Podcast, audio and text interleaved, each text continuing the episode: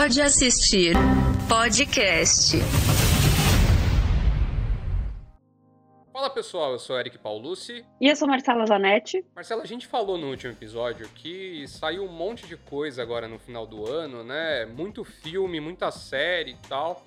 Teve um detalhe que eu acho que chamou a atenção de todo mundo, a gente até falou um pouquinho sobre isso aí no, no último, no último episódio. Como os streamings eles estão dominando esses lançamentos de filmes que são aqueles filmes que claramente ali vão disputar o, o circuito de premiações, né? Então, Uhum. é, a gente teve aí, só para citar alguns, né? Netflix lançou Ataque dos Cães, A Filha Perdida. Não, Olhe para Cima, que foi justamente o tema do, do último Pode Assistir. A Prime Video lançou recentemente o novo do, do Aaron Sorkin, né? Being the Ricardos. A gente tem HBO Max lançando King Richard aqui no Brasil, diretamente no streaming, né? Nem, nem foi Que já levou Golden Globes, inclusive, né? Exatamente. E aí, o que deu pra perceber, né, é que, cara, a gente tem um, um cenário assim que, é, mesmo com uma retomada agora 2021, 2022, né, tem a Omicron, a gente não sabe exatamente o que vai acontecer, mas os cinemas continuam abertos. Mas esses filmes, é, eu não sei nem como a gente pode chamar eles, assim, né? Acho que se a gente se a gente fosse elitista cultural, a gente chamaria de filmes de verdade, né? Cinema de verdade, né? Mas... Eu ia falar. fi- Eu ia falar filmes promissores. Filmes promissores. Filmes É que- com que viés, tem um- com tem um viés pouquinho- artístico aí, com viés artístico. É. Fil- Filmes, filmes que não são exatamente mainstream, que não são exatamente, né, blockbusters ali, né? É, A tendência aí, aparentemente, é que eles fiquem cada vez mais digitais, né? E aí, se por um lado, né, para os românticos do cinema aí, né, esse grupo de pessoas aí, né, que, que gostam de ver filme de monóculo, isso é triste, para outras pessoas até podem interpretar isso como algo positivo, porque é mais fácil você assistir um filme desses é, sentado no seu sofá, num serviço que você já paga, do que propriamente ir até um cinema e pagar para ver ele, né? Então a gente decidiu justamente trazer essa discussão aqui pro, pro Pode Assistir, né? E, e, e pra gente dar um pouco a nossa opinião, aí o que, que, a, gente, o que, que a gente pensa sobre isso, e aproveitar para convidar vocês também para usar as nossas plataformas aí, que para você deixar sua, sua opinião, o que, que você acha sobre isso. Então eu já vou aproveitar, aí, a- nem deixei a Marcela falar, mas eu já vou puxar o jabazinho aqui. Não, pode no- falar, tá tudo certo. começo, e aí depois eu já, já libero. Depois a gente já Então- vai pra opinião que ninguém pediu, entendeu? Exatamente. Então, lembrando vocês que vocês podem seguir a gente no Instagram no arroba pod.assistir. É, você também pode seguir agora a gente lá no TikTok, pode assistir tudo junto. É, se você está ouvindo a gente em alguma plataforma de streaming, provavelmente aí no topo do seu feed vai ter um botão para você se inscrever e receber é, notificações assim que sai um novo episódio. No Spotify agora a gente sempre faz uma enquete depois de todo episódio, então participa dessa enquete. É, e você também pode sugerir lá temas de, de os dos próximos episódios. Agora também tem o rating lá no, no Spotify. Sim. Então não esqueça de deixar sua estrelinha ali, né? Quanto, o quanto você gosta aqui do Pode Assistir, né? Não esquece de, não esquece de Mas gosta mesmo? É, se não, mas gostar, pode, pode bem. deixar uma. Tá tudo bem, pode deixar a, a sua Seja review sincero. honesta. A sua opinião que ninguém pediu honesta, entendeu? E aí aproveita e vai lá nas redes sociais e diz o que a gente pode melhorar, né? É, É. Você também pode é, assistir, a- se, talvez você já esteja vendo a gente no YouTube, né? Se você não tiver, é só entrar lá no YouTube do Yahoo Brasil. É, e aí lá não esquece de deixar o like, se inscrever, todo aquela, aquele paranauê de YouTube que vocês já sabem como é que é. E, ah, vamos. E aí você pode seguir a gente também nas nossas redes pessoais, né? A minha é Eric Paulucci, Eric com K, Paulucci com dois S e I no final. A minha é no Twitter, arroba Mazanete. Ma, underline Zanete. Zanete com dois T's no final. Opinião que ninguém pediu. Bom, então vamos para o que realmente interessa agora, né? Então, Marcela, o que, que você acha assim sobre isso, assim, só para só pra gente começar esse papo aí, né? Porque tem algumas outras coisas aí que eu acho que vale a pena a gente falar, especialmente porque a gente tá nesse momento pré-premiações aí, né? O Globo de Ouro acabou de acontecer, foi flopado pra caramba, né? Ninguém viu, mas Não, podia ter sido um e-mail, né? Já disse nosso companheiro Rafael Monteiro, que escreveu certinho pra gente no Yahoo, podia ter sido um e-mail. Mas continua, Eric, não, perdão. Não, era isso. E aí a gente vai ter agora, agora é dia 8 de fevereiro, as indicações aí dos premiados, dos, do, das nomeações ali de, por categoria dos indicados ao Oscar, né? Então, e, acho que o ponto todo é que já tem aparecido aí nas outras premiações, é que assim, esses filmes que. Alguns desses filmes que a gente citou aí nesse momento aí, cara, estão dominando as indicações, né? Então acho que teremos um ano recheado de estatuetas para streamings. Com certeza. Eu acho assim, as pessoas, Eric, elas esquecem, mesmo quem eu acho que é etc., esquece que esse já era um movimento pré-pandêmico, sabe? É, já, a gente já tinha ali o irlandês do Scorsese, do Scorsese bem no comecinho ali de 2020, já sendo lançado na Netflix mesmo, e indo para os streamings, e, e, a gente fica com essa coisa de, tipo, ah, veio a pandemia. Eu acho que a pandemia foi um facilitador, né? É, mas eu acho que a gente... É, é difícil... Acho que o cinema vira mais uma experiência, sabe? Você não tá indo pro cinema como você ia, sei lá, cinco anos atrás, na época do Oscar. Fala assim, não, eu preciso ver tudo no cinema. Eu acho que tem uma briga gigante entre é, as próprias produtoras, né, desses filmes. A Paramount mesmo fez uns um, grandes carcel quando o Irlandês foi lançado em, na Netflix. É, mas as pessoas têm que aceitar que tá tudo bem assistir conteúdo de qualidade nos streamings. Eles estão aí para ser mais acessíveis. Ok, a gente tem que pagar.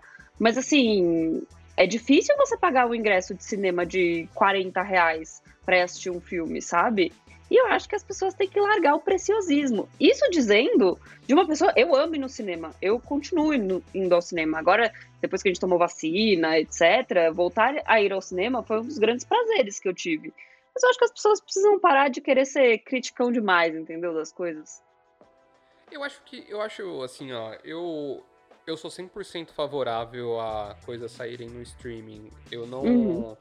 Mas eu entendo de um, de um certo ponto crítico, algumas críticas, assim. É, tem muito, tem muito. É que hoje em dia tem muito diretor aí que entrou nesse lance de criticar, né? O próprio Denis Villeneuve ficou bravo por, e o Nolan ficaram bravos porque os filmes dele saíram direto no, no streaming, né? O Denis, o, o Villeneuve, inclusive, virou até meme porque falou que não era para assistir o filme dele no celular, né? E aí uhum. as pessoas ficavam mandando foto assistindo ele no Apple Watch, assistindo um monte de telas meio, meio aleatórias assim e tal. E eu entendo por um lado e tal, é, mas é que, cara, é, Ir no cinema é uma experiência, né? Assim, eu acho que todo mundo que tá ouvindo a gente agora, que provavelmente se habilitou aí, aí no cinema pós vacinação, é, deve ter se sentido muito. Eu confesso que eu fiquei um pouco assustado no começo, mas depois, cara, tipo assim, foi uma sensação de puta, que legal, assim, voltar. É. Porque o cinema tem aquele lance, tem aquela expectativazinha que você fica antes do filme começar, né? É, as pessoas conversando ali sobre o filme. Eu amo assistir trailer em cinema. As pessoas que falam assim, ah, não, vamos entrar daqui a pouco porque o trailer já vai, já vai tá passando o trailer, a gente não vai perder o filme, eu acho um absurdo. Porque para mim, uma das partes mais legais de ir no cinema é ver os trailers. Mas agora, tem um, tem um, outro, tem um outro lado, né, uhum. que eu acho que é importante, assim, a gente falar, que é, por exemplo, em dezembro, né, é, a gente tinha na maior. É, é, bom lembrar que muitas salas de cinema fecharam o Brasil afora, aí, né? Falando, falando especificamente de Brasil, mas isso é um panorama global. Muita, muitos cinemas fecharam aí durante, durante a pandemia, não aguentaram, fecharam. As, as, as grandes franquias aí de cinema, né? As grandes operadoras de cinema também é, deram uma enxugada ali no número de salas e tal, acabaram fechando algumas unidades e tal.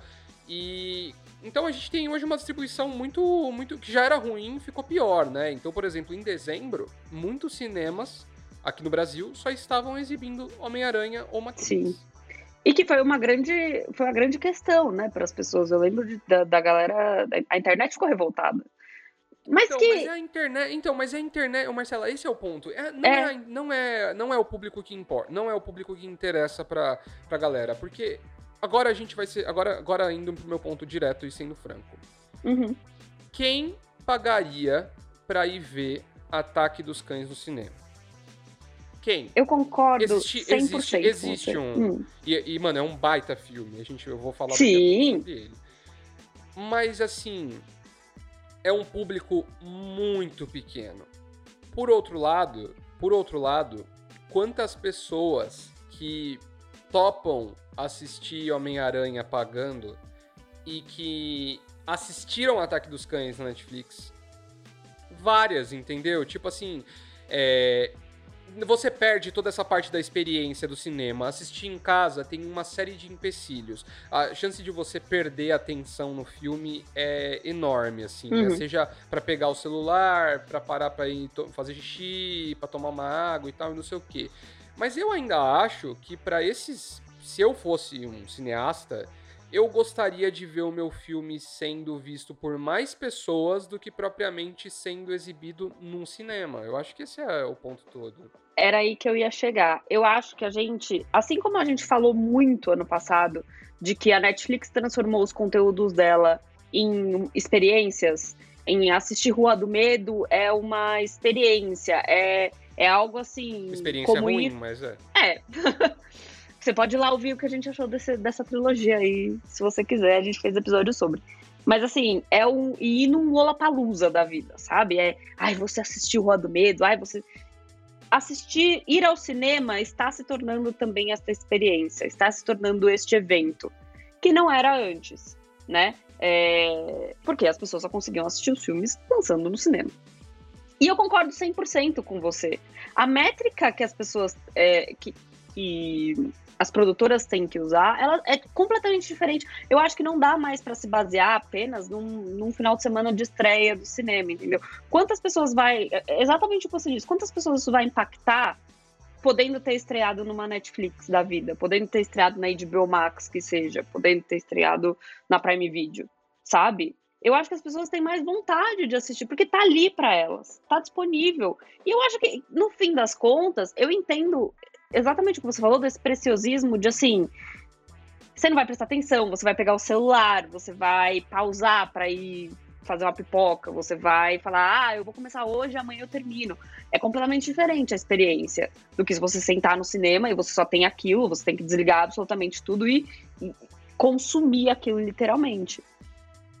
Mas ao mesmo tempo, é o que você disse, as pessoas não estão indo. As pessoas não vão. Ninguém vai assistir a filha perdida. Ah, não, mas o, o, o elitista cultural, a pessoa que gosta do Oscar. Eu era a pessoa que fazia. Ainda sou a pessoa que faz planilha para ver os filmes do Oscar. Esse, esse, esse público existe. Mas é, a sensação que eu tenho é que talvez até para quem cria o filme, para quem tá trabalhando no filme, é muito mais interessante que atinja mais pessoas do que que tenha todo esse preciosismo, sabe? Eu acho que no final das contas o debate é esse. A gente vai colocar mais gente para assistir ou a gente vai querer que tenha uma estreia flop no cinema? Mas é doido também, porque é, você entende que sou até um pouco redundante, então, É. se a gente tá falando de experiência, entendeu? Porque quando, se a gente tá falando de experiência, a experiência de ver um filme no cinema é infinitamente superior à, à de ver um filme em casa. A menos é- que você tenha um cinema em casa. Mas é por isso que eu acho então, que. tipo assim, mas, é, mas é por isso, assim, eu, não- eu não concordo com você quando você fala dessa questão de, ah, assistir a uma experiência e tal, e não sei o quê. Na, na Netflix, eu não acho que é uma experiência na Netflix. Eu acho que o lance que a tem é que a Netflix tem uma plataforma pra gerar o hype necessário É, mas é isso que eu quero dizer. coisas. Hum. É, mas eu entendo, ah, por outro lado, assim, ó, dando o braço a torcer pro cineasta, entendeu? Você pensa numa pessoa que a, gente, é que a gente tem uma cabeça muito voltada pela entrega, porque a gente produz conteúdo, né? Entrega, atingir mais pessoas, trazer audiência e tal. Mas você imagina que o cineasta lá que gastou, sei lá, que fez um filme de 15, sei lá, um, um orçamento baixo e tal, não sei o quê, e ele fez uma parada 100% artística, assim, sabe?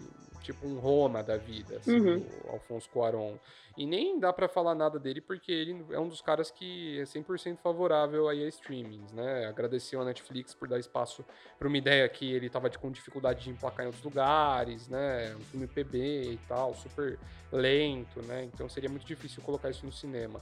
É, Mas você imagina esse cara que tá trabalhando aquilo, não é uma entrega para ele, é uma, ele tá expondo a arte dele. E você quer expor a sua arte é, num museu, numa galeria, ou você quer só que ela seja replicada, é, várias réplicas distribuídas pela cidade toda, entendeu? Tipo assim, eu acho que tem essa, essa divisão também entre entender o filme como um produto de entretenimento e o filme como uma obra de arte, assim, né? E aí eu acho que para muitas pessoas isso pega, entendeu? Eu não tô falando que eu sou favorável a isso, mas a minha cabeça como, você entende? A minha cabeça como como fazendo a leitura desse, dessa situação não é a mesma de alguém que está no outro lado da, da moeda. Eu, eu entendo, mas eu não concordo. Porque eu acho que assim, gente, é isso que tem. O tempo, a, a gente tá num momento que a Netflix é o que, tipo assim, as pessoas querem assistir os filmes em casa. As pessoas já não iam pro, as pessoas só vão pro cinema para assistir filme de boneco. É isso, entendeu? E eu não tô me, me tirando dessa situação. Eu também sou a pessoa que vai no cinema para assistir filme, filme de boneco. E prefiro assistir A Filha Perdida. Duna é um perfeito exemplo. Porque eu enrolei pra ver Duna no cinema. E aí eu assisti na HBO Max. E olha que bom que eu consegui assistir na HBO Max. Uhum. Me arrependi de não ter ido no cinema? Talvez. Mas é, a sensação que eu tenho é que, as, que eu entendo o seu ponto de vista. Pra, de, da obra ser analisada como algo artístico mesmo, como algo né? Tipo, a coisa do, de entender a interpretação, da autoanálise, etc. De não ser só mais um conteúdo que você dá um play terça-feira à noite na Netflix. Mas mesmo assim, sei lá, a Net foi lançado no MUBI. É um filme incrível. Eu não precisava ter ido no cinema ver a Net. E olha que tem o Adam Driver, hein? Adam Driver na telona. Mas assim, é, é, entende o meu ponto? Tipo assim, a sensação que eu, eu tenho. Concordo com você. É que se a gente ficar preso nessa coisa de ai, os streamings, os streamings são entretenimento. É claro que não, a gente passou uma semana de recesso de folga e já vieram três filmes incríveis. Ataque dos Cães é um filme uhum. delicadíssimo e que eu acho que assim, não perde por não estar no, no cinema. Você não perde, assim, perde de você não estar tá imergido, submergido nessa experiência. Mas assim, diferente de Duna, Duna eu concordo. Quando, quando o, o, o Denis Villeneuve ali fez para um IMAX, um filme que é feito para um IMAX, eu entendo. Ainda que ele tenha vindo com qualidade, etc. Eu entendo que você tá falando assim, putz, mas aí você vai assistir na sua sala de casa. Mas o Ataques dos Cães, a mensagem é tão mais artística que tá tudo bem eu ver na minha sala. Não é sobre o tamanho da tela. Sabe? Mas não é uma, mas eu acho que não é só uma questão técnica, Marcela. É justamente isso que a gente tá falando da, da relação da experiência, entendeu? É ir ao cinema, é assistir na sala de cinema, com o cheiro de cinema, com no, nesse caso com poltronas vazias do lado, né? Mas enfim, é, mas, é, mas eu acho que esse, é, essa é a questão. Quando você está falando de, de arte, não é a obra em si, é tudo que envolve ela, entendeu? Então, tipo assim, a experiência de ir assistir no cinema não tem a ver com a questão técnica, se a fotografia é apurada, se é feito para tela X ou para tela Y. É a questão da experiência completa, entendeu? Eu não tô falando. Eu, eu entendo, não, eu mas eu acho que. Eu dar a voz para os cineastas, porque. É, ai, a minha, ai, a minha opinião o, é... queria ficar, o Lucas Carvalho ia ficar muito orgulhoso, Eric. Não, mas é, que é legal a gente pensar, porque assim, eu poderia vir aqui e falar que o Scorsese é um velho fresco, entendeu? Não, eu. eu, que ele eu... não entendeu. Mas eu acho que assim, você entende que. Você entende também que. Eu, eu, assim, ó, tem um outro ponto aí. Tem um outro ponto. Que é um lance geracional também. E eu vou dar um exemplo com números.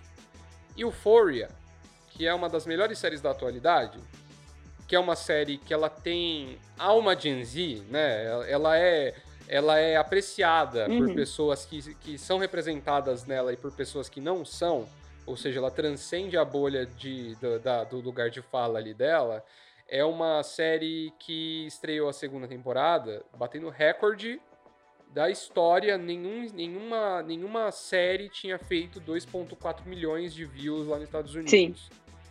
2,4 milhões de pessoas assistiram Euphoria é, no, na HBO Max. O que mostra que para essa nova geração que tá vindo aí, essa galera que consome, que já nasceu com o celular na mão, que já, já a gente já tá, tipo assim, meiando essa galera, tipo assim, a gente tá. A gente é o Zé, Entendeu? A gente, A gente é o Zé. a gente viu, a gente viu, a gente viu fita VHS, Uhum. mas a gente também já tá nessa, nessa geração mais digital. Essa galera, pra eles, cinema vai ser tipo juntar uma galera pra ir ver um Vingadores, cara. Mas eu não discordo. Entendeu? E, Eu e- não e aí discordo eu disso. acho que. Não, mas o que eu, tô te- o que eu quero te dizer é que essa galera que vai crescer assim, em algum momento, algumas dessas pessoas vão virar cineastas também. E essa discussão, ela não vai mais existir. Ah, tudo bem. Porque essa É que eu- galera já vai fazer as coisas, já vai fazer as coisas já eh, Mas o ponto é esse. essa distribuição digital. Mas o ponto é esse, tipo assim, esse, a sensação que eu- acho ótimo que você que a gente discorde, porque senão ia ficar meia hora da gente concordando, lambendo outro e não, não ia fazer sentido nenhum essa discussão. Mas eu acho que o ponto todo é esse.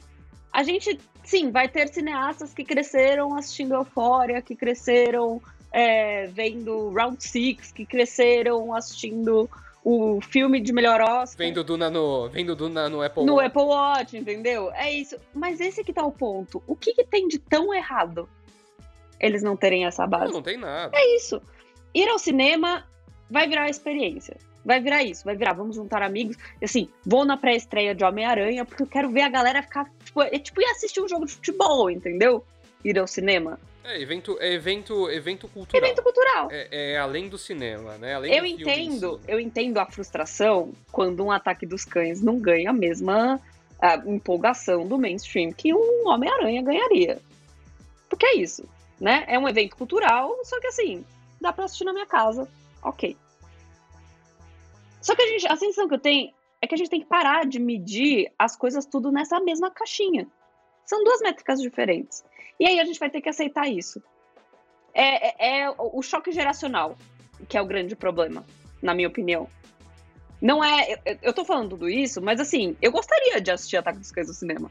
Porque é isso, eu adoro, adoro. Tudo isso que você falou de ir no cinema, escolher a poltrona, pegar a pipoca, pegar uma coquinha, sentar lá, tipo, vamos apagar, assistir os trailers.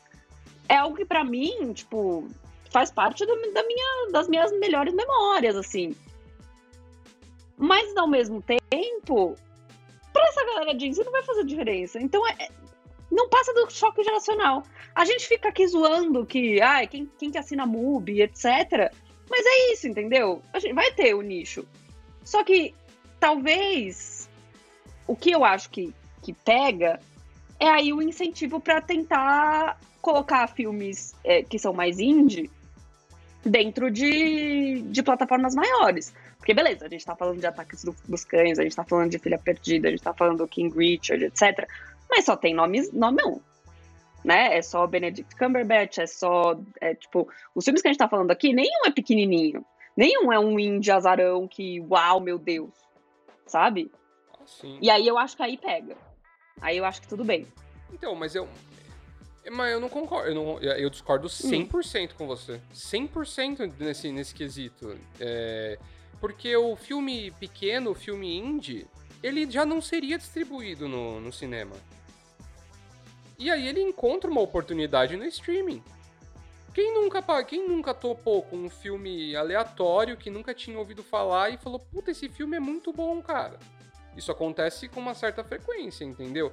O que eu, o que eu, o que eu acho é que os diretores deveriam agradecer os streamings, porque a gente com certeza vai ver, para os diretores grandes, a gente vai ver projetos que eles talvez não conseguissem emplacar no, no- com uma produtora tipo sei lá, uma produtora tradicional da vida aí para ser exibido no cinema, porque não teria gara- garantia de retorno e tudo mais, que para ter no streaming vai fazer sentido, porque o nome do cara por si só vende, entendeu?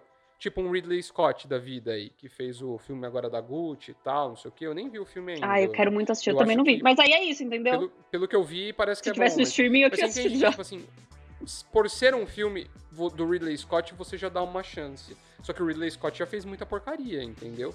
Mas pro streaming, se vai ser uma. Entendeu? O streaming não, não cobraria dele fazer, sei lá, um Alien 8, entendeu? Ele poderia fazer.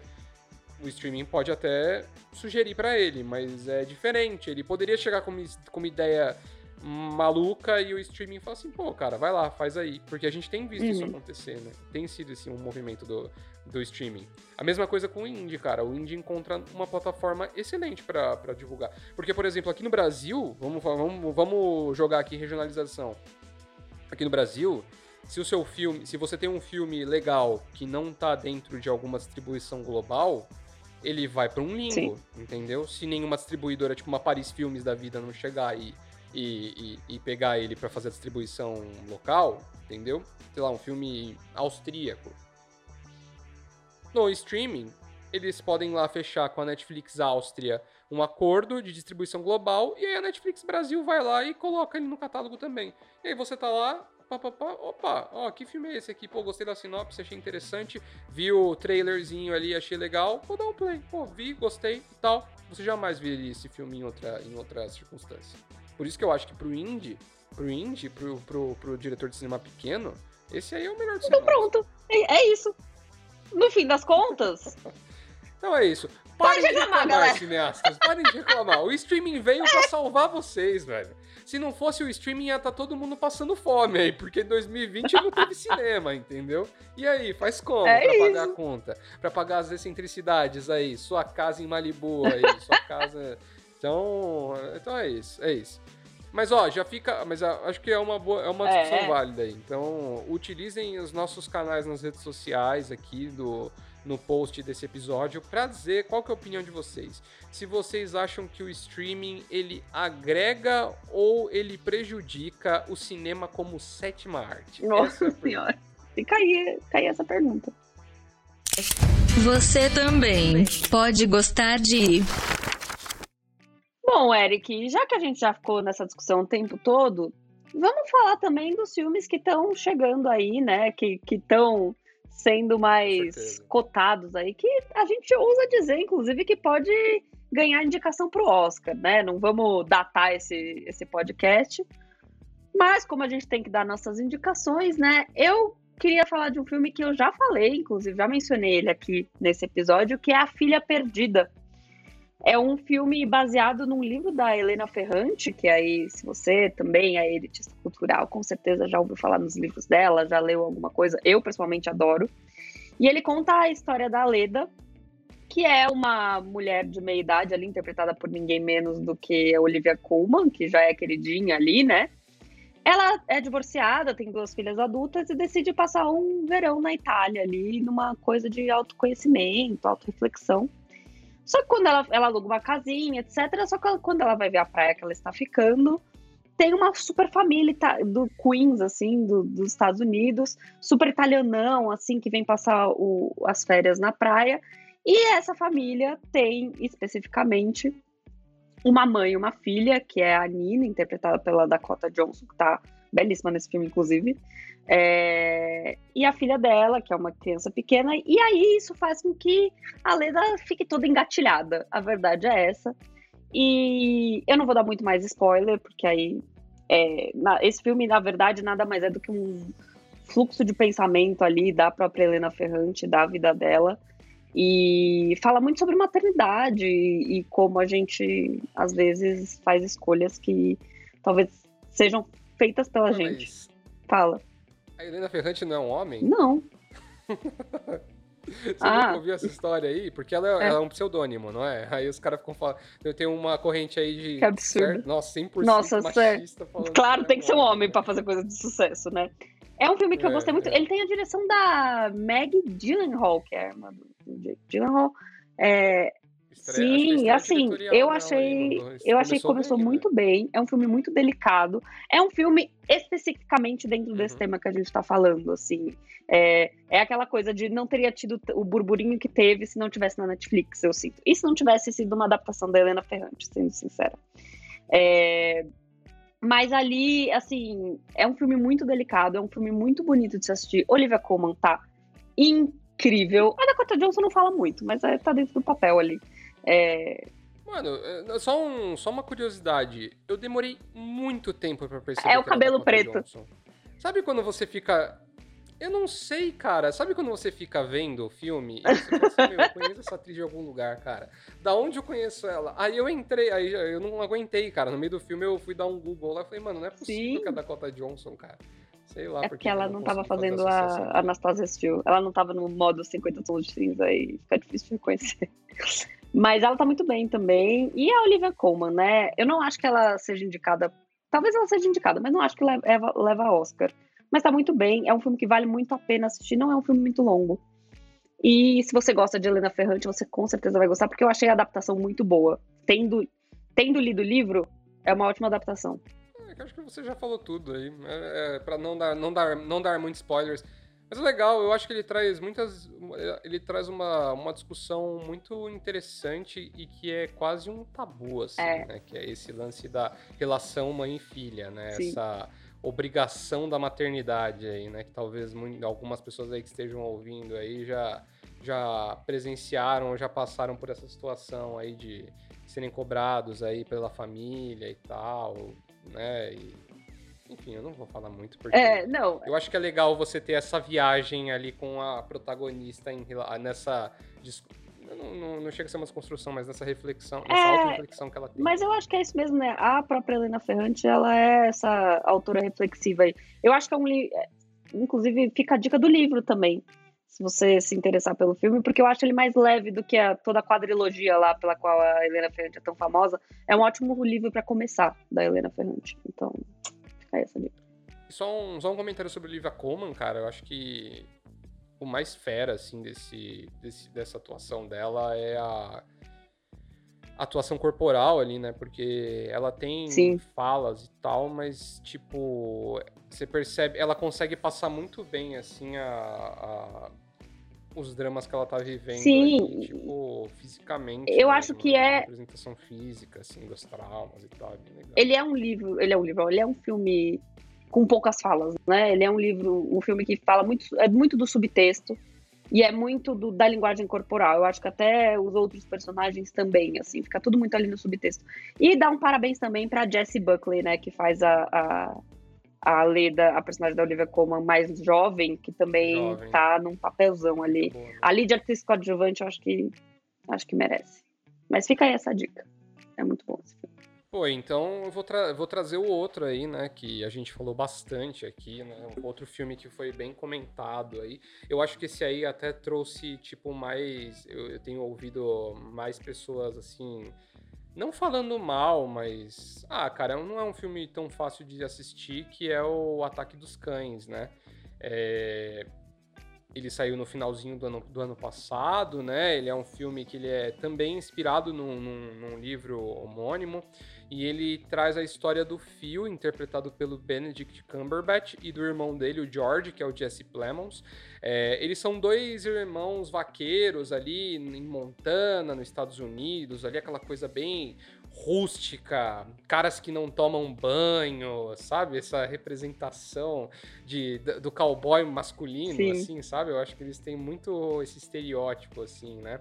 E, e aí as coisas começam a dar uma zedada quando o George ele resolve se casar com a Rose, que é uma interpretada pela Kristen Dunst. Aliás, curiosidade, eu não sei se todo mundo sabe, mas a Kristen Dunst e o Jesse Plemons são um casal na vida É real. sério isso? É, Eu não sabia disso. É, você não sabia disso? É, exa- eles são casados e eles. Eu não sei se eles são casados, mas eles são parceiros e eles têm até filho e tal. Pois é, cara.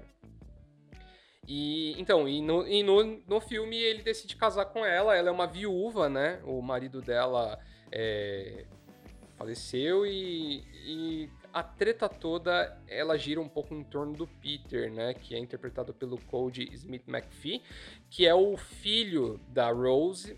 E ele é uma, um, um, um jovem ali que não tá dentro ali daquele, daquele perfil de, de homem ali do, de campo e tal, e ele sofre ali uma, uma. Não dá pra falar que é homofobia, porque difícil ali saber se ele realmente tem alguma atração. Assédio moral, né? assim, ou- dá, dá, dá pra dar a entender e tal, mas é, os caras ficam chamando ele de mulherzinha, assim, no- na pior forma que isso pode pode é, é, sugerir ali, né, ou soar.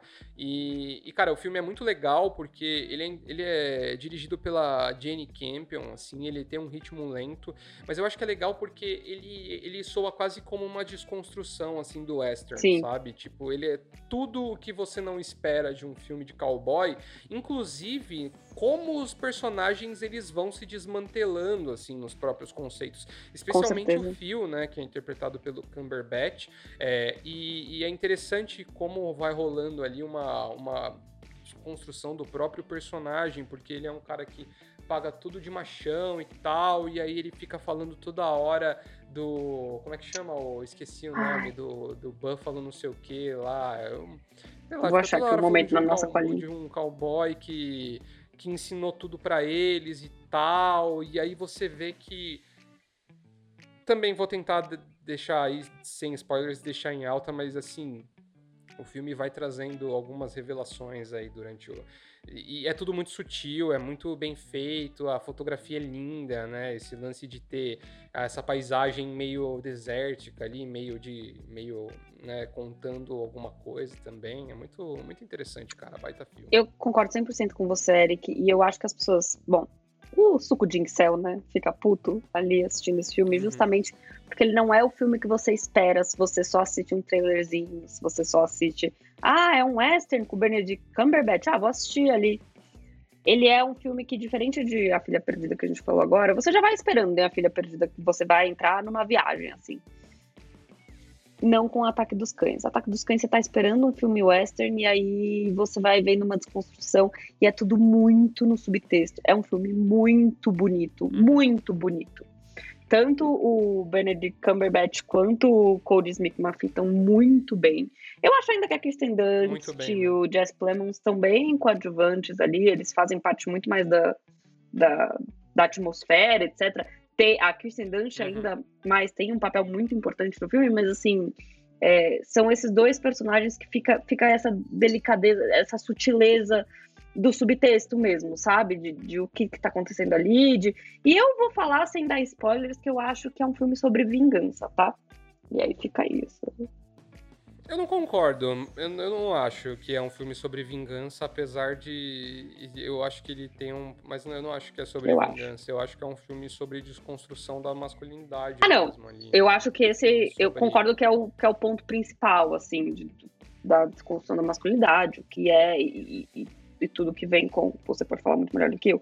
Mas, assim. É, no, nesse subtexto, eu ainda acho que ainda tem esse. Não, eu sei, mas é que eu entendo, eu sei porque você está falando isso. O final ele tem, um, tem uma reviravolta bem interessante ali que deixa. Eu fiquei, eu fiquei, eu, eu fui pego de surpresa, eu fui também. cara. Eu tava esperando outra coisa, mas eu acho que é just, eu acho que até o final do jeito que é, ele funciona como uma justamente uma quebra de expectativa, entendeu? Você fica esperando uma coisa e ele vai justamente na direção contrária para todos os personagens ali. Eu concordo. Né? Então, eu acho que isso é muito legal. Ó, sendo bem honesto aí, assim, tudo bem que é sacanagem falar isso porque ganhou o Globo de Ouro e tal, não sei o quê, mas esse aí tem um cheirinho de Oscar. Se não pintar nada. Benedict e, Cumberbatch, pelo né, menos. De, vamos, vamos ver os indicados, é. mas, mas, mas eu acho que. Eu nem sei o Cumberbatch, mas eu acho que melhor. Tem uma carinha de melhor filme, cara. Pra mim tem carinha de melhor filme. Vamos ver os indicados. Porque ainda tem Sundance, né? Ainda tem o Festival de Sundance pra soltar umas coisas aí que a gente não tá vendo ainda. Mas, mas eu concordo com você que é um dos fortes ali. Do que a gente viu até agora, eu concordo. Bom, é isso aí, pessoal. Espero que vocês tenham gostado da, da nossa discussão aqui, do que a gente falou. Não esquece de novo convidar todo mundo aí para ir nas nossas redes sociais, lá, arroba no Instagram. É, e comentar aí o que, que vocês acham desse, desse tema, porque ele é realmente muito atual. Mas a verdade é que, cara, a gente vai ter um Oscar aí que provavelmente você vai conseguir assistir todos os filmes sem sair de casa, né? E sei lá. O que pra acho. gente, em específico, é ótimo, né, Eric? Porque a gente pode fazer um monte de conteúdo para vocês por aqui. Com certeza. É isso, gente. Bom fim de semana e até a próxima semana. Pode assistir podcast.